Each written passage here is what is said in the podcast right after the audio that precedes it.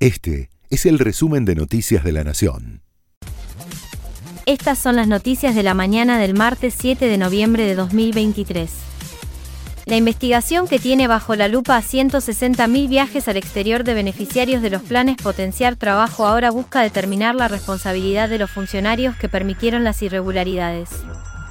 Hasta ahora suspendieron a 1.163 planes, pero la justicia detectó muchísimos más y podría considerarlos como defraudación al Estado.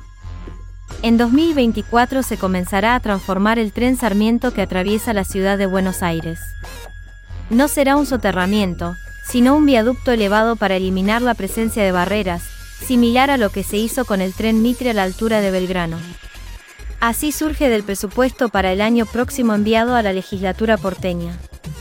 Las reservas brutas del Banco Central marcarán hoy un nuevo mínimo en más de 17 años. Es por el pago de 825 millones de dólares por intereses de la deuda con el FMI que está previsto.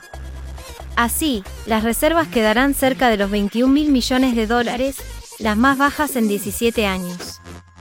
Volodymyr Zelensky, el presidente de Ucrania, admitió que la guerra en la franja de Gaza está desviando la atención respecto de la invasión rusa a Ucrania, y que este era uno de los objetivos de Putin desde febrero de 2022. Y aclaró que no está dispuesto a iniciar conversaciones de paz salvo que Rusia retire sus tropas de las zonas ocupadas.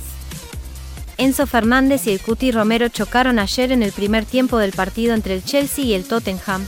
El defensor le dejó un planchazo en el tobillo a Enzo y salió expulsado. Enzo Fernández siguió jugando hasta el segundo tiempo y salió lesionado. El partido terminó 4 a 1 a favor del Chelsea. Este fue el resumen de Noticias de la Nación.